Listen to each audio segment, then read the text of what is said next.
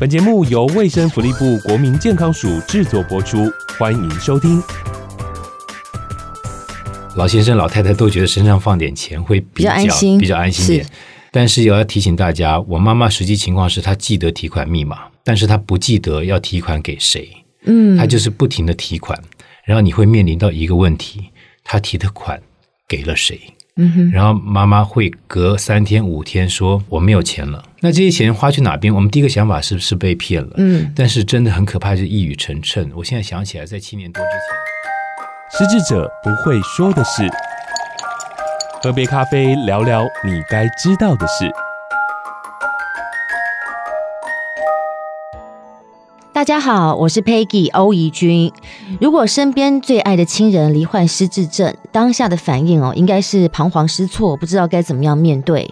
今天呢，我们邀请到知名艺人谢祖武，祖武哥跟我们分享他的母亲哦罹患失智症，从发现到一路的陪伴，他的心路历程，还有他生活上的转变。欢迎祖武哥，Peggy 你好，还有各位听众朋友，大家好，我是谢祖武。祖武哥，你是如何发现母亲罹患失智症的呢？其实发现是最困难的一件事情，因为发现它很混沌。我记得大概是八年前吧，我从外地拍戏回来，那中间大概每次间隔六十天到九十天，也就是两个月到三个月。嗯，那因为我母亲跟我住在隔壁栋，隔壁栋同个社区隔壁栋，我们都是一样住在同一个楼层，所以走过去很方便。那我每一次回来都会先把行李放下，就去跟妈妈请安问好，因为我父亲已经不在了。那因为母亲住在隔壁，那我就跟她请安问好。当然，当然，做妈妈的一定会很关心小孩，这六十天、这九十天过怎么样？那每次的问题其实都蛮重复的：你冷不冷？你热不热？你有没有吃饱？你过得好不好？但是我慢慢发现，重复的问题越来越接近。嗯，但是我一直很内疚的是，嗯，当时我并没有这个意识到，有可能是失智症的前兆。嗯，我只是觉得妈妈关心我，关心的越来越。越频繁，是一天三次都问我说：“呃，吃饱了没有？”但是这个问题好像太频繁了。对，那接下来让我觉得比较警惕的是，他连续大概一个礼拜左右的时间，都问我说：“啊，你今天回来，那这样飞机过程中顺不顺利？”我第二次、第三次，我就跟我妈讲说：“其实我早在前几天就已经回来了，您可能忘记了。”嗯，那我妈妈的反应其实也很正常啊，可能年纪大了，慢慢忘记。嗯，我觉得这是一个征兆，这也是个症结，也是提醒。各位朋友，当然最好是不要有。当然，提醒各位朋友，就是说，当一个即时性的问题，譬如说飞机、火车、高铁的旅程，这个问题在重复问的时候，它并不一定是健忘，它有可能是某些慢性病症的征兆。嗯，那个时候我就有一点点的感觉到。后来是我的太太提醒我说：“嗯。”妈不仅是这样的问我，她也这样的问他，也这样的问我的小孩，嗯、说我到底今天的飞机几点到的？但事实上我已经到了好几天了。后来我太太有点难以启齿，她就问我说：“要不要带妈妈去做检查？”我当下反应让我觉得，不会吧？是当下你无法相信哦、嗯。到现在我还后悔莫名。我跟我太太讲说，我觉得不会耶。我妈妈平常饮食清淡，固定的运动，嗯，然后呢，她有定期的。他有定期的简单的聚会，我觉得我妈妈是一个很很自律的人，应该不会，嗯，就这样拖了大概两个多月时间，一直到我下一档戏再回来的时候，状态还是依旧。对，我太太说服我，让我们带去医院做检查，嗯，结果就是一如往常的，跟戏剧里面演的很像，不能接受，嗯，不能相信，然后到接受、相信之后，感觉到是一个。震惊中带着无比的沮丧。其实整个发现过程，它是细微而漫长的事情。刚开始就是重复问一样的问题，然后等到慢慢的，在我记忆当中，慢慢的，我母亲会比较没有目的性的出门，然后回来的时候会忘记自己自己住在几楼、几号，因为大家都知道现在的。社区里面其实一层楼可能有几户人家，或一栋社区可能有上百户的人家。那敲错门的事情，那时候对我们来讲是一件很尴尬。然后在这边，我要向啊，我们附近的邻居致上我最深的歉意跟最深的谢意。歉意是打搅到你们的生活，然后谢意是谢谢有几位邻居好朋友，很自动自发的。打电话给我，嗯打电话给管委会，那我也不会演的，我也去领回我妈妈。那我也非常感谢在地的派出所的警察同仁，他们也曾经协助我把我妈妈找回来。这一份心意，我永远铭感五内，我非常非常的感谢。然后继这个之后，日夜颠倒的情况就越来越明显。嗯哼，那在这边也要跟家中的中间分子，如果说您跟我一样，刚好是身为一个儿子，身为一个先生，身为一个父亲，您真的要多担待一点，因为日夜颠倒会让你晚上该睡的时候你无法休息。白天要工作的时候，你没有体力，那段时间的确是很难熬，但是那不是一个终点。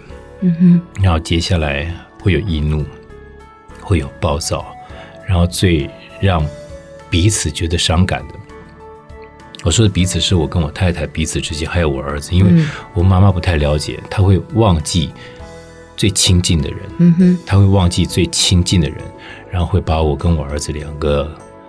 搞混了，是那这一些身体的再劳累都比不上这种心灵上面的挫折。是。那母亲失智之后，你的心情上是怎么样来做调试？在你的生活上又有什么样的改变呢？心情调试一直到现在其实没有办法完全调试的过来，生活上有着相当大的改变。呃，我也跟蛮多朋友报告过，大概是七年多以前，我。全心全意的回到了台湾，嗯，全心全意回到台湾，甚至可以说我回到我自己的家，嗯哼，然后我在台湾工作，那有一些外地工作我也。尽量的婉拒，我觉得很抱歉。我觉得很抱歉，是有诚意邀请我的朋友们，我觉得很抱歉，因为我真的是因为家事的关系，我离不开，而且我又是独生子，嗯，然后那个时候心里面还是非常的内疚，非常自责。如果说生活最大的改变的话，我觉得是以一个主要经济来源，也就是我，我婉拒掉很多的工作，然后希望可以在有限的时间里面多陪伴自己的妈妈，对。妈妈在失智之后呢，相信你对老人家的生活细节也会特别小心、特别注意，像是啊钱财啊重要物品的部分。在这边还是要提醒大家一件事情，可能您工作很忙，然后老人家身上通常都有自己的金融卡、嗯，提款卡，因为大家呃这个老先生老太太都觉得身上放点钱会比较，安心，比较安心点。但是也要提醒大家，我妈妈实际情况是她记得提款密码。但是他不记得要提款给谁，嗯，他就是不停的提款，然后你会面临到一个问题，他提的款给了谁？我每个月会一部分的固定支出给我妈妈做零用金跟生活费，但是到后来你会不知道零用金、生活费去哪里了，嗯，然后妈妈会隔三天五天说，呃，我没有钱了。刚开始我会觉得说妈妈可能。去买什么东西？有其他的花费，哦，但是他你看不到他买什么东西，因为家里面家电什么都有。嗯，那我妈妈那么年纪，也不太可能去买一些很时尚的衣服、迷你裙什么什么，因为在她身上也没看见。对，那这些钱花去哪边？我们第一个想法是不是被骗了？嗯，但是真的很可怕，就是一语成谶。我现在想起来，在七年多之前，我妈妈把两万块钱放在楼下的花盆里面。他看到我之后说：“小五，你是不是在外地拍戏被人家打了？”我说：“我拍戏没有被人家打。”嗯，你有。昨天有人打电话来说你被打了，然后在电话里面你一直喊着说：“妈妈救我，妈妈救我。”然后对方就说：“除非你要给两万块钱，嗯，台币，嗯。”然后我们知道你住在哪边，你住在某某社区的几楼，你现在立刻拿下来，只要给两万块钱，你儿子就平安无恙。明显被诈骗了，对，他很明显被诈骗。我觉得在那个时候，不管是不是失智症的征兆，嗯，我觉得一定都有很大的影响。所以说，综合起来，钱的部分不是说我们怕长辈花钱，我们不怕长辈花钱，嗯，但是我们都怕被骗。没错。第二个，我母亲会把钱藏起来，因为老人家总觉得钱要财不露白嘛，我钱要东藏西藏，但是藏之后他绝对不会忘记，嗯，他绝对不会记得。嗯，我们绝对找不到。嗯，然后在一个很偶然的状况下，为什么？因为床垫、被垫我们拿去洗，要去晒太阳，防止卧床者的褥疮。是，结果我们在真的很隐秘哦，在床单下面的床垫的细缝里面，我们找到了呃几万块钱，然后里面是有一千元的，也有一百元的，然后都是叠的好好的，用橡皮筋捆好塞在里面。嗯，那已经是将近两年以后的事情，因为没人就会去翻床垫的缝隙嘛，你只会洗被单、床单而已。啊、然后那个时候我们就想到，这可能就是我妈妈提了钱，或者我给她生活费，她就一直塞，一直塞，一直塞。但是如果你不知道的话，那怎么办呢？没错，所以这些都是一件很很重要的事情。所以家里有如长者的话，不要让他觉得怀疑你好像要谋夺他的家产，但是别让他一个人去 ATM，嗯，别让他一个人去银行、金融机构，因为那个后果可能是良性的，但是如果说是负面的话，那到后来会后悔莫及。嗯，在二零一八年，你有主演一个偶像剧哦，《初恋的情人》。在剧中，你就是饰演一位失智者，因此呢，对这个病症有更深刻的认识。那除了身为失智者家属之外哦，在揣摩角色的过程中，你有做过哪些研究，或是又有什么样的心得呢？嗯，其实相同的问题在《初恋的情人》拍摄前、拍摄。中间乃至于杀青之后，然后后来有一些宣传活动，都有蛮多的朋友问我，在这边我必须要很抱歉的跟大家报告一件事情。其实与其说揣摩，不如说是从记忆中挖取。然后有一些些许的不一样，就是说在《初恋的情人》当中，我所扮演的这个角色，他是早发性失智，那我母亲是八十。左右，嗯，才出现的征兆，嗯、两者毕竟有所不同。那两者的不同，我待会儿再跟大家报告，再跟大家聊一聊。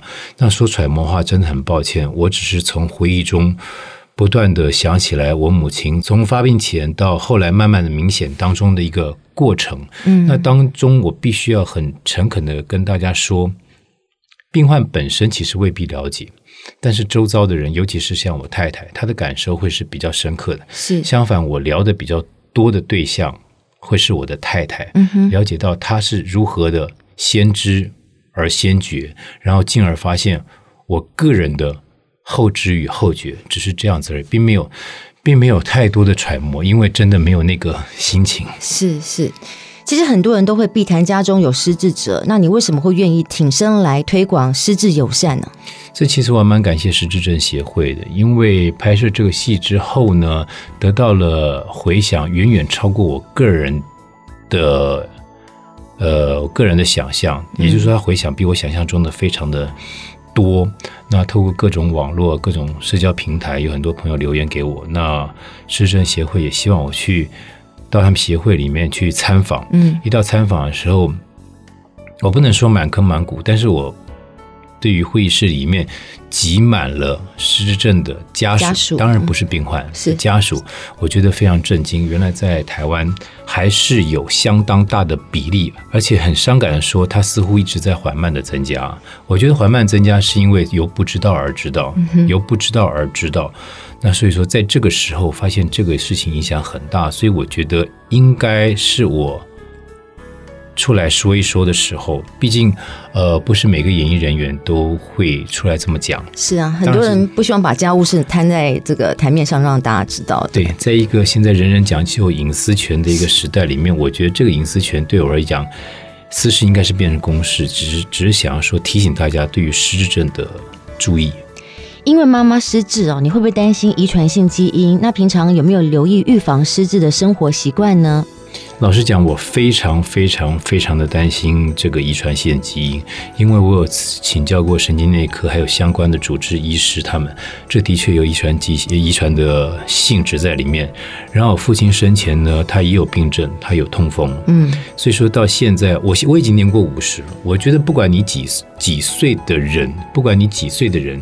在面对有可能遗传性疾病的时候，自己应该多加警惕。但是，我要跟各位朋友聊一聊，就说这其实蛮限制你的，限制你的行动自由，限制你的饮食自由，限制你的兴趣所好。你可能平常很喜欢吃大鱼大肉，嗯，但现在哈，你该是你仔细思考一下，你平常很可能吃完之后就赖在沙发上吗？看电视、划手机。但是现在你也该思考一下，因为。很多疾病其实它存在，只是你没有发现。是时候应该要警惕自己的时候。